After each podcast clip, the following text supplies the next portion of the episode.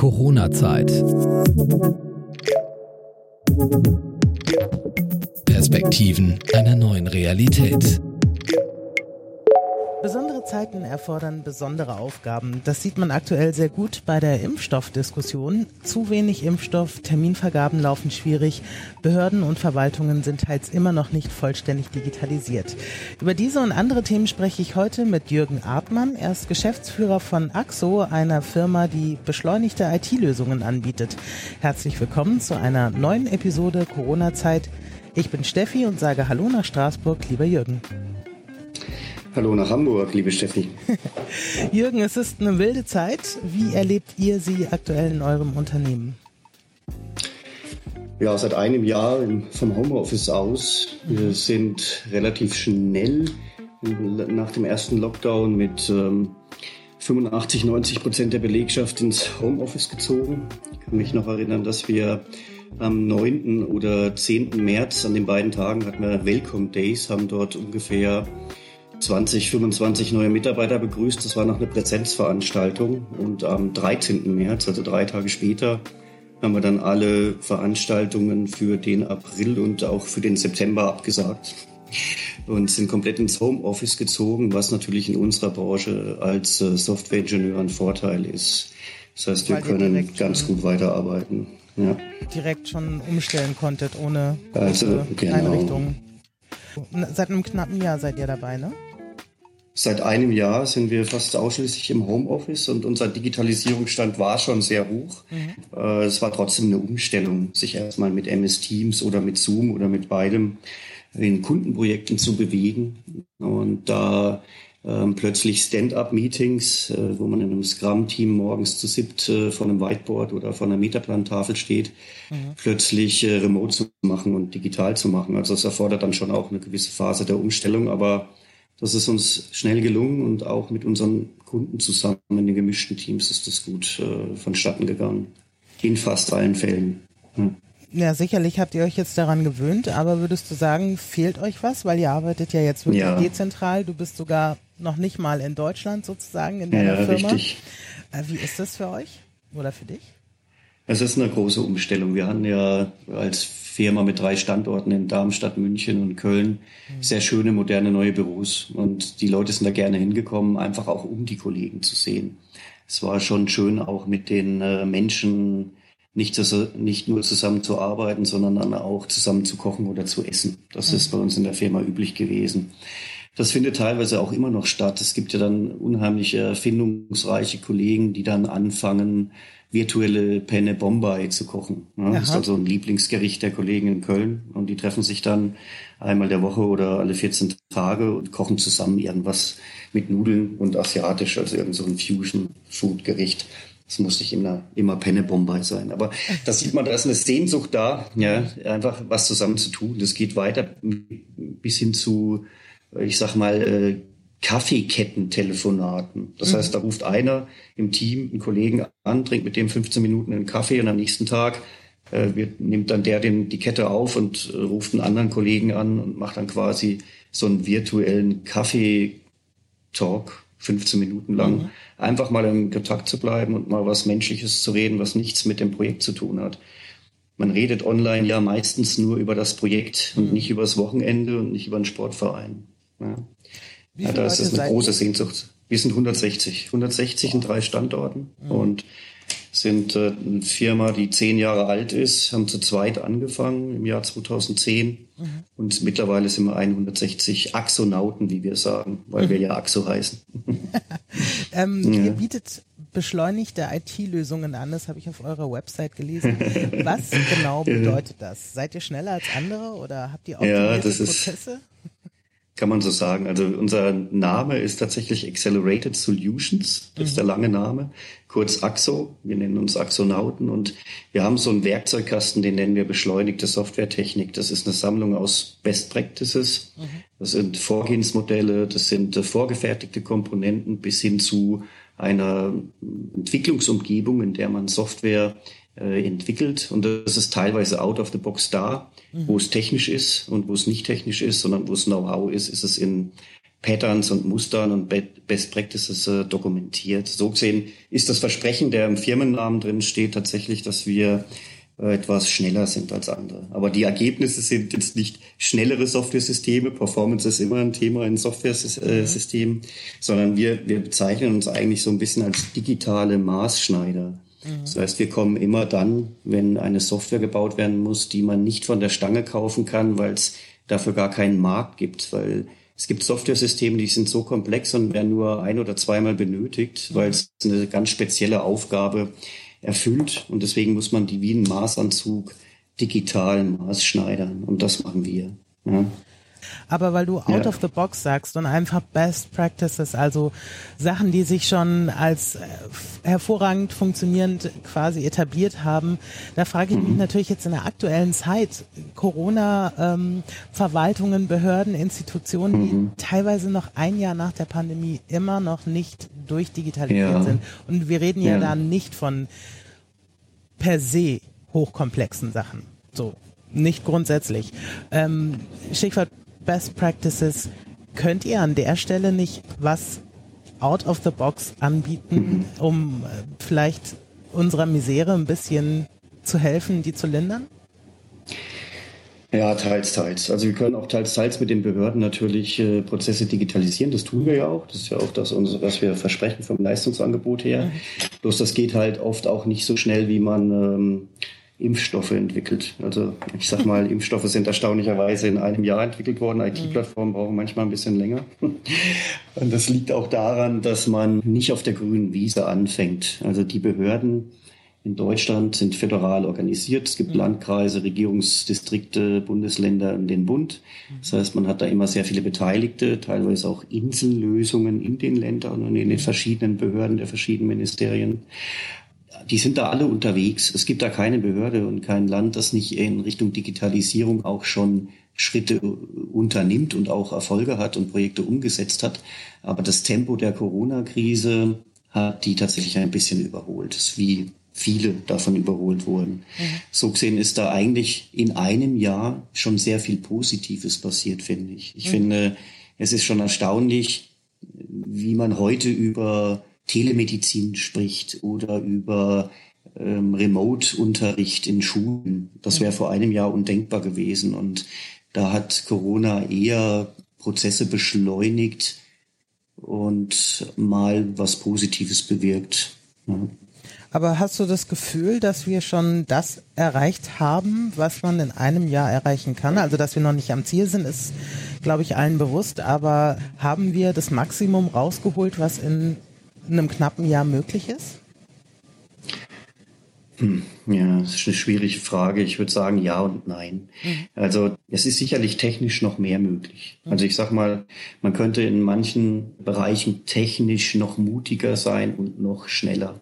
Mhm. Ähm, ich selber bin Informatiker und leite ein privatwirtschaftliches Unternehmen. Ich kann nicht alle Details behördlicher Prozesse ähm, von innen heraus beurteilen, weil ich die auch zu wenig kenne. Es gibt aber sicherlich auch organisatorische Zwänge, wo die ein oder andere Behörde auch nicht darüber kommt. Das fängt an mit Dingen wie, wie dem Vergaberecht. Ja. Ich meine, man kann viel mit einer pandemischen Lage oder mit dem Infektionsschutzgesetz begründen, aus meiner Sicht. Aber vielleicht auch nicht alles, sondern gibt's, kann man sich schon fragen, warum bekommt ein Konsortium bestehend aus zwei großen deutschen Unternehmen den Auftrag, eine Corona-App zu bauen, mhm. die dann SAP 20 Millionen, ja, SAP und Telekom, die dann 20 Millionen Euro kostet ja, und im Betrieb nochmal monatlich äh, Millionen. Mhm. Wenn man so ein System ja, hinstellt und äh, einen Vergabewettbewerb gemacht hätte, hätten sich äh, ein Dutzend Firmen darauf beworben und es wäre vielleicht für drei oder vier Millionen ähm, angeboten worden und hätte auch funktioniert. So, und da ist einzusehen, dass es eine pandemische Lage ist, Infektionsschutzgesetz, man muss vielleicht mal was abkürzen, man kann das Vergabegerecht hier umlaufen oder umgehen, aber kann man es überall machen, kann man es auch machen, wenn man Schulen und, und Landkreise mit äh, Infrastruktur und WLAN und mit äh, Schulsoftware ausstattet. Wahrscheinlich nicht. Ich glaube, man muss da einen Mittelweg machen, der so ein bisschen aus den technischen Möglichkeiten das Beste rausholt, aber nicht alle Gesetze gleich über, über Bord schmeißt. Aber ärgert dich dann sowas, wenn du das mitkriegst? Da ist eine Menge Geld rausgehauen worden. Die größten auf dem Markt, sage ich mal, und bekanntesten haben per ja. se den Zuschlag gekriegt und es läuft doch nicht? Man sagt ja, man soll sich nicht ärgern. Ne? Man soll sich nicht ärgern, sondern nur wundern. Ja? Mhm. Also ist, ich bin nicht verärgert, deshalb ich wundere mich manchmal, wie dann plötzlich Dinge ungeprüft und sehr schnell gehen, vielleicht auch auf dem ersten Blick ein bisschen unüberlegt oder hektisch wirken oder auch einfach die Öffentlichkeit beruhigend. Ja? Ähm, was mich vielleicht in der Vergangenheit eher ein bisschen immer stutzig gemacht hat, ist teilweise äh, die Zögerlichkeit, wie Digitalisierungsprojekte angegangen worden sind. Also die, die, die Kenntnis darüber, dass in einer föderalen Behördenstruktur und ähm, auch teilweise mit äh, Software-Systemen, die man äh, Neudeutsch Legacy-Systeme nennt, die halt schon ein paar Jahre auf dem Buckel haben, oder die man auch Bestandssysteme nennen kann, dass man da immer wieder renovieren muss. Ja. Die ist schon länger bekannt. Ja. Und da kann man sich vielleicht heute im Nachhinein ärgern, dass das eine oder andere Projekt, das uns heute geholfen würde, äh, helfen würde, ähm, vielleicht nicht schon vor fünf Jahren angegangen ist, wurde. Ja, da war der Druck halt nicht so hoch. Corona mhm. erhöht jetzt da den Druck zum Glück und ich glaube, da sind viele aufgewacht und ich glaube, das wird sich in der Nach-Corona-Zeit wirklich ändern. Da wird einfach deutlich mehr Druck auf dem Innovationskessel auch in, in, im Public Sektor sein. Da bin ich überzeugt von.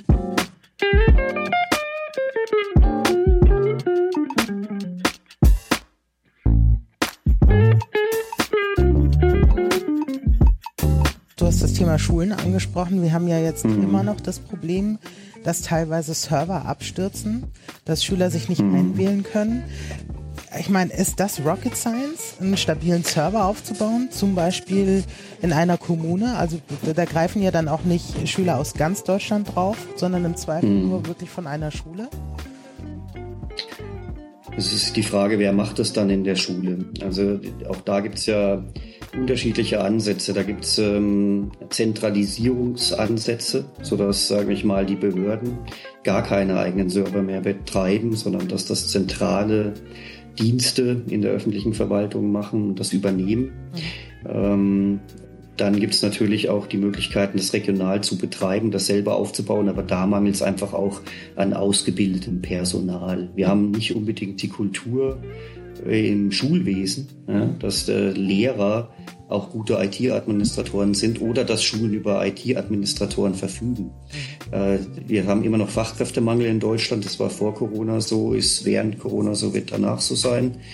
Und äh, ein IT-Administrator wird nicht in, in einem Schulamt oder einer Schulverwaltung oder in einer regionalen Schule arbeiten, sondern der hat einfach in der freien Wirtschaft äh, viel bessere Karrierechancen und auch äh, Entlohnungschancen. Ja, und dann äh, hängt es oft an der Lehrerin, die sich am besten mit PCs auskennt und das reicht einfach nicht. Ja. Ja. Das mangelt dann da vielleicht auch an Ausbildung in dem Bereich. Jemand, der gut ist, äh, Latein und Deutsch beizubringen, ist nicht unbedingt gut, äh, ein Rechenzentrum zu administrieren, wenn es dort angesiedelt ist. Ja. Mhm. Kommen wir mal zu euren Projekten. Im Vorgespräch hast du mir erzählt, dass ihr Lösungen anbietet für Probleme, die es so noch gar nicht gibt, beziehungsweise da auch noch keine Lösung gibt. Das heißt, ihr seid sehr, ja. sehr spezialisiert. Ihr, hast du auch vorhin gesagt, maßschneidert auch Lösungen. Kannst du da mal ein Beispiel genau. geben? Ich versuche mal ein oder zwei Beispiele zu geben. Also wir haben jetzt äh, eingeführt eine Software, in Zusammenarbeit mit der Deutschen Stiftung Organtransplantation. Mhm. Da geht es um ein System, das erstmal feststellt, ob bei einem möglichen Spender Organe entnommen werden können. Mhm. Das darf nur dann passieren, wenn ein Hirntod eingetreten ist, im Fachjargon irreversibler Hirnausfall. Man darf aber nicht einfach loslegen und zu operieren und Organe rauszunehmen, sondern man sollte schon diesen Hirntod mehrmals verifizieren. Das heißt, da müssen mehrere Ärzte drauf schauen, das muss dokumentiert werden. Dann muss ähm, eine Patient, eine Angehörigenbefragung gemacht werden. Das muss auch dokumentiert werden und so weiter. Im Nachgang wird über einen europaweiten Suchalgorithmus von äh, Kroatien bis äh, Holland gesucht, ob es Empfänger für diese Organe gibt. Das heißt, innerhalb von neun bis 24 Stunden müssen die Menschen gesucht werden, die diese Organe erhalten. weil es dann auch schnell gehen muss. Mhm. Organe halten sich auch nicht so lange und dann braucht man eine Helferkette, die besteht aus Hubschrauberpiloten, aus Chirurginnen, aus äh, äh, Helfern im OP-Saal und aus Transporteuren mit Kühlkoffern. Und diese Helferkette muss binnen kurzer Zeit aktiviert werden, damit europaweit Menschenleben gerettet werden. Ich glaube, das ist ein ziemlich eindrucksvolles Beispiel, dass man, wo man sich vorstellen kann, so ein System gab es vorher nicht, beziehungsweise es gibt nur einen einzigen Kunden oder nur eine Organisation, die sich für so ein System interessiert. Ja. Mhm. Und deswegen muss man es maßschneidern. Und dann ist es halt auch von der Kritikalität, wie wir sagen, so, ähm, so wirklich so intensiv, dass man da wirklich keinen Fehler machen darf, als eben um Menschenleben geht und hochsensible personenbezogene Daten auch noch betroffen sind, dass man äh, da auch sehr eng zusammenarbeiten muss mit dem Kunden. Und dafür braucht man digitale Maßschneider, wie wir das sind. Ja. Es ist ein sehr krasses Beispiel, was du gerade genannt hast. Wie lange ja. sitzt man denn an so einer Lösung? Ne, wir haben das tatsächlich mit dem Kunden fachlich besprochen. Der Kunde hatte natürlich, weil das die Spezialisten für Organspende sind, äh, auch schon fachliche Beschreibungen und natürlich eine klare Vorstellung von dem, was sie fachlich wollen. Trotzdem muss man das besprechen. Das heißt, das fängt wirklich daran, dass man sich in die Fachlichkeit der Organspende einarbeitet und mit Spezialisten, Medizinern ja, über äh, Spezialthemen zur Organspende spricht auch mit Laboren, mit äh, Transplantationszentren und das dann so dokumentiert und letztendlich dann umsetzt, dass man auch das umsetzt, was der Kunde braucht, um dieses Problem zu lösen. Dann für Programmieren alles, also die ganze Entwicklung, die ganze Softwareprogrammierung liegt bei uns, die Inbetriebnahme und äh, auch die Schulung letztendlich der Anwender. Also ein Softwareprojekt von A bis Z mit einem ganzen Lebenszyklus. Mhm. Das lief vier Jahre und wow. äh, das sind ungefähr 100 Bearbeiterjahre eingeflossen. Ja? Also das sind wirklich, also kann man sich vorstellen, das ist die, die Arbeit von jemandem von 100 Jahren. Ja? Das waren vier Jahre lang ein 25-köpfiges Team, von uns 15 und der Kunde war auch mit zehn Menschen noch beteiligt. Ja? Also 25. Ja. ja, ja, genau. Weil man diese Kommunikation auch braucht. Das kann man nicht einfach äh, runterprogrammieren, sonst ähm, da ist man sehr stark im Dialog. Ja. Du hattest noch ein anderes Beispiel, hast du gesagt? Ja, das ist das Beispiel. Wir arbeiten sehr, sehr lange schon für den Deutschen Wetterdienst in Offenbach und da kann man sich auch vorstellen, dass Wetternachrichten machen nicht so viele. Zumindest hat äh, auch die privaten Wetterdienste, die machen zwar Wetternachrichten, aber sie machen keine Wettervorhersage, weil man dazu Number Cruncher braucht, also wirklich Hochleistungsrechner, die im Keller stehen und das ist wirklich dann auch ein ganzer Keller voller Rechner, die parallel geschaltet sind. Da kann man durchlaufen. Ja? Und deswegen Wettervorhersagen kommen auch nur vom Wetterdienst und Deutschland ist auch eingeteilt in ein, nicht nur in Landkreise, sondern auch in Wetterwarngebiete. Und Wetter ist ein ziemlich äh, lokales Phänomen. Also wenn es äh, in Straßburg schneit gerade, ich weiß nicht, wie das Wetter in Hamburg ist, aber es ist sehr regional. Mhm. Ja, sehr regional. Also sag mal so, wenn es in Frankfurt stürmt, äh, kann in Darmstadt die Sonne scheinen. Mhm. Und Wetterwarnung muss sehr akkurat auf die Region, auf den Moment äh, passieren. Wenn äh, jemand wieder, also eine Behörde wie der Deutsche Wetterdienst nicht warnt vor einem Unwetter, ist es sehr schlecht, weil dann keiner helfen kann. Ja. Und wenn er zu früh warnt, ist es auch schlecht, weil sonst stehen eventuell eine Million Feuerwehrleute und THW-Helfer umsonst mit ihren Pumpen da, mit ihren mhm. Wasserpumpen. Ja. Das heißt, Wetterwarnung muss genau im richtigen Moment passieren, sehr regional und dann, wenn man es braucht, und nicht dann, wenn man es nicht braucht. Und diesen Punkt zu erwischen, ist auch keine einfache Sache. Und auch diese Wetterwarnsysteme haben wir mitentwickelt. Und ähm, ich finde, das ist fast so, so kritisch wie das Organspendebeispiel, weil im Zweifelsfall kann auch bei Wetterlagen können Menschenleben in Gefahr sein. Zumindest geht es hier um hohe Sachschäden. Mhm. Was war dann eure Arbeit? Also ihr habt die Software des, des deutschen Wetterdienstes dann optimiert oder wie muss ich mir das vorstellen? Hm, dieses Projekt läuft schon so viele Jahre, dass wir eigentlich von Anfang an die Grundarchitektur dieses Systems mit aufgebaut haben. Wir haben dort eigentlich im Prinzip die grundlegende Architektur definiert mit dem Kunden. Wir haben die Visualisierung der Wetterdaten mit äh, gestaltet. Man kann sich vorstellen, dass man Wetterdaten verschiedenster Art dann auch mal visualisieren will und in verschiedene Layer übereinander legt. Das heißt, das ist eine grafische Datenverarbeitung. Das hat was mit Geodaten zu tun, weil Wetter macht nur dann Sinn, wenn man eine Landkarte hat. Ja.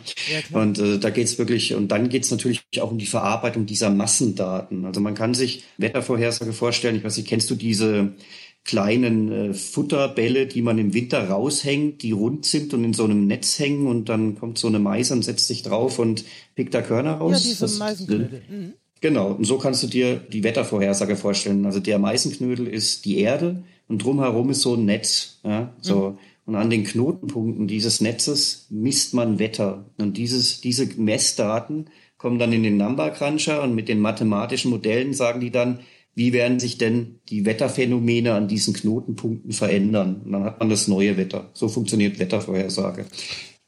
Das wird jetzt vielleicht ein Meteorologe, also ein Meteorologe wird mir das jetzt vielleicht um die Ohren hauen, aber ich versuche es einfach mal so zu erklären. Aus IT-Perspektive, ja. Aus IT-Perspektive, genauso.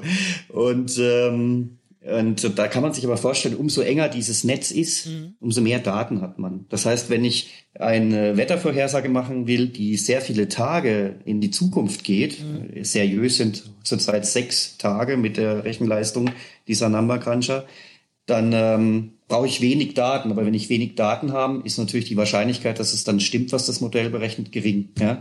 Wenn ich bessere Wettervorhersage haben will, muss ich viel, das Netz viel, viel enger haben und muss mhm. viel mehr Daten da reinschmeißen. Dann ist aber der Rechner schon fast überlastet und die Wettervorhersage ist dann nicht sechs Tage lang, sondern nur noch drei. Mhm. Ja, so. Das heißt, der Kompromiss ist äh, darin zu finden, die Datenmengen, die man da verarbeiten muss mhm. und die Rechenleistung, die man zur Verfügung hat und die Engmaschigkeit dieses Netzes zu bestimmen. Das ist so ein Optimis Optimierungsproblem.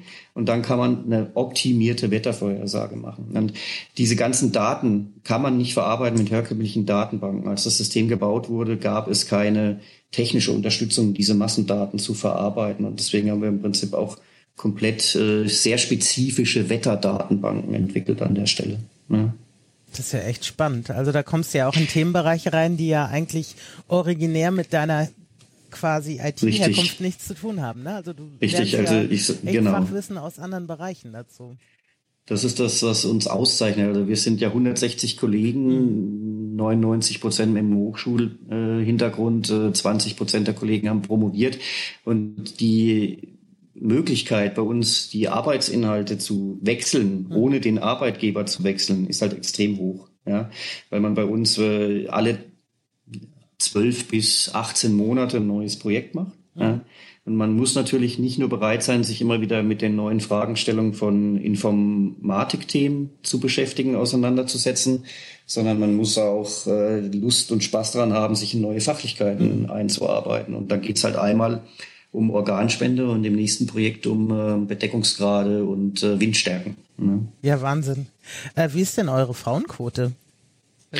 Üblich. Also ich sag mal, die ist höher als in der Informatikbranche, aber im Bereich der Informatik so wie die Studiengänge. Wir haben, was weiß ich, 25, 26 Prozent Frauenquote. Wir haben leider nur ungefähr 20 Prozent Frauenquote im Bereich der Informatik.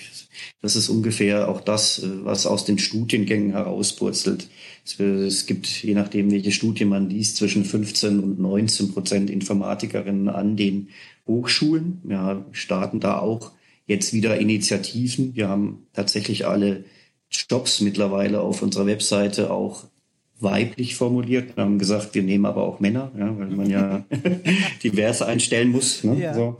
Und aber wir stellen das tatsächlich ein bisschen in den Vordergrund und tatsächlich sind, haben wir da auch schon mal einen Preis gewonnen. Und zwar, ohne dass wir uns da beworben hat, hat uns vor drei, vier Jahren mal die Zeitschrift Freundin ausgezeichnet als Ach frauenfreundlich und familienfreundliches Unternehmen.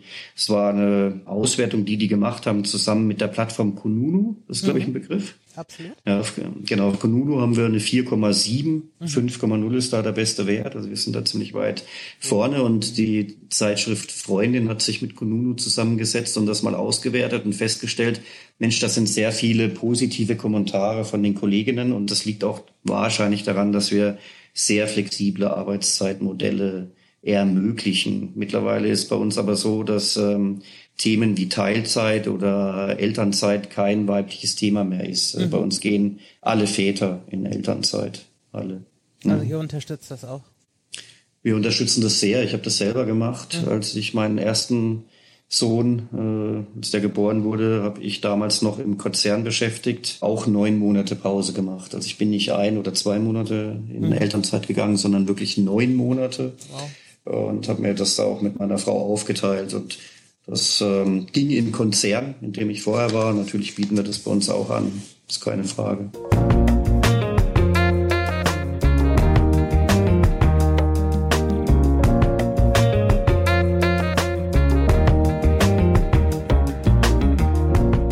bist ja schon eigentlich sehr lange in der Branche, hast dich aber ja. recht spät damit selbstständig gemacht. Ja, das ist richtig.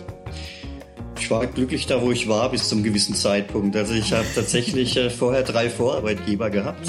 Ich äh, bin recht jung ins Berufsleben eingestiegen. Ich würde selber sagen mit 19, weil ich neben meinem Studium schon programmiert habe. Mhm. Ich hatte tatsächlich mit 22 schon einen Studienabschluss, war Diplom-Wirtschaftsinformatiker und habe drei Vorarbeitgeber gehabt. Und der letzte hat sich dann über die Jahre durch eine Fusion mit einem Konzern in eine Richtung entwickelt, äh, die ich nicht mehr so gut fand, weil man nicht mehr alles selber entscheiden konnte. Also man, man konnte nicht mehr so entscheiden, dass sich der Gesprächspartner darauf verlassen konnte, weil man jede, jede, sag ich mal, Entscheidung oder jede Forderung, die ein Kunde hatte, teilweise in den Hierarchien des Konzerns verifizieren musste. Das äh, war eine Entwicklung, wo ich sagte, gefällt mir nicht mehr so. Ich würde es lieber noch mal kleiner und gemütlicher machen. Nicht 200.000 äh, Kollegen haben, sondern 200. Ja, genau.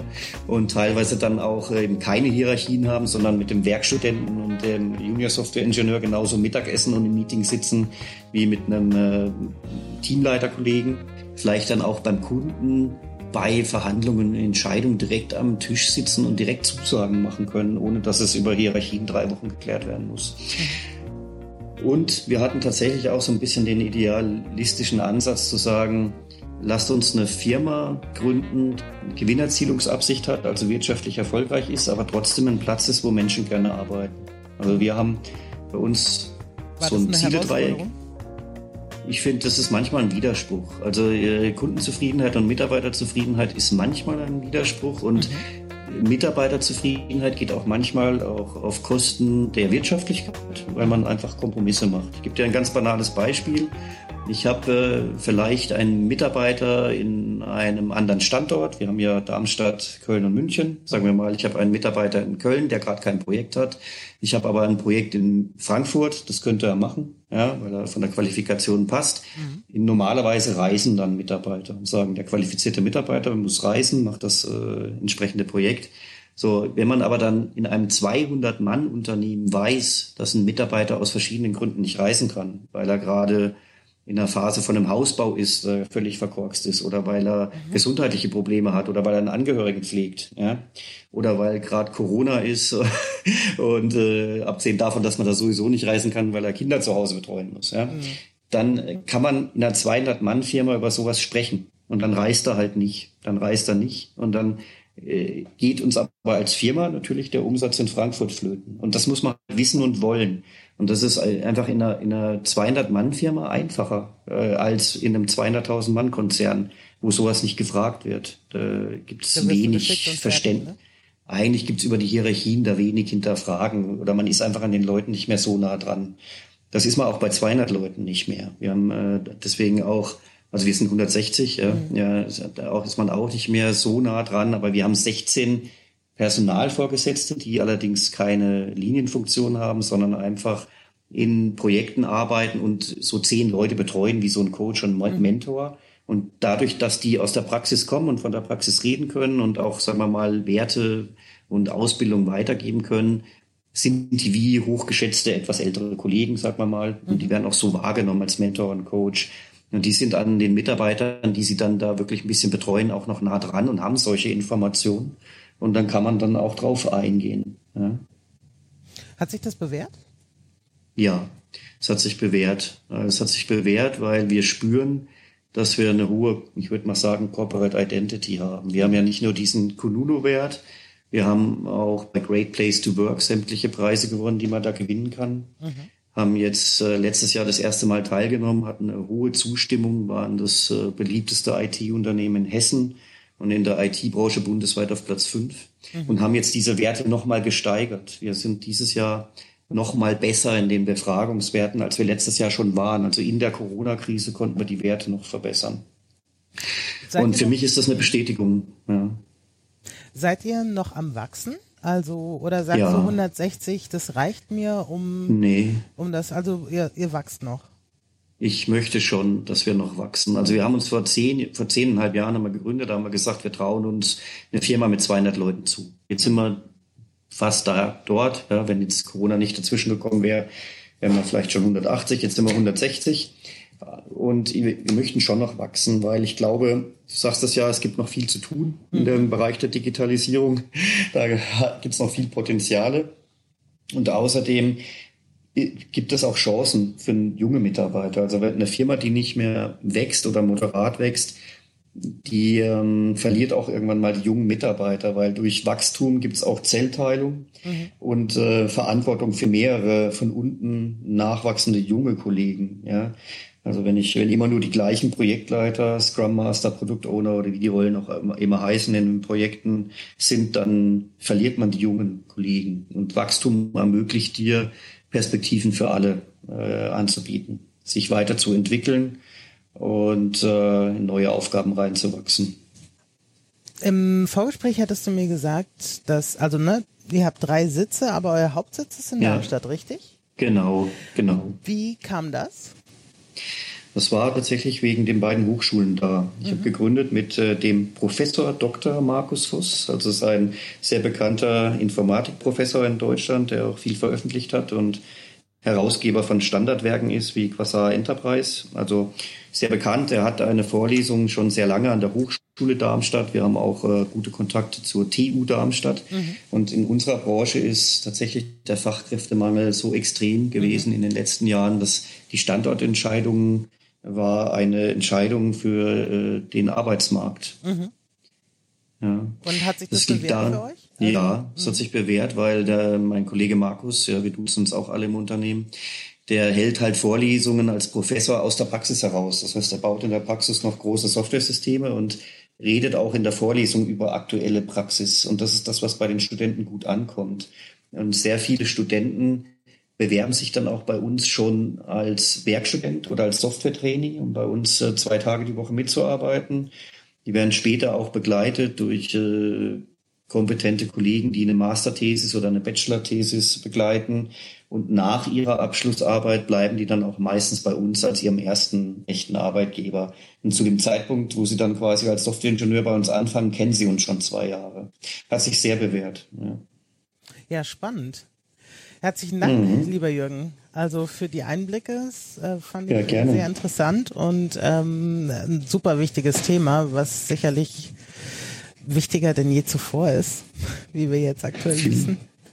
Und ja, genau, ähm, ich wünsche euch noch viel Erfolg beim Wachsen, beim Nudel-Bombay-Kochen und bei euren Kaffeeketten.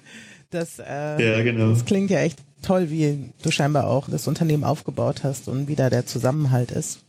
Genau, wir haben es vorgelebt, jetzt leben es viele vor, aber ich danke dir auch nochmal für deine Zeit. Hat Spaß gemacht. Ja, danke, hat Stefanie. mir auch viel Spaß gemacht. Ich wünsche euch alles Gute. Danke.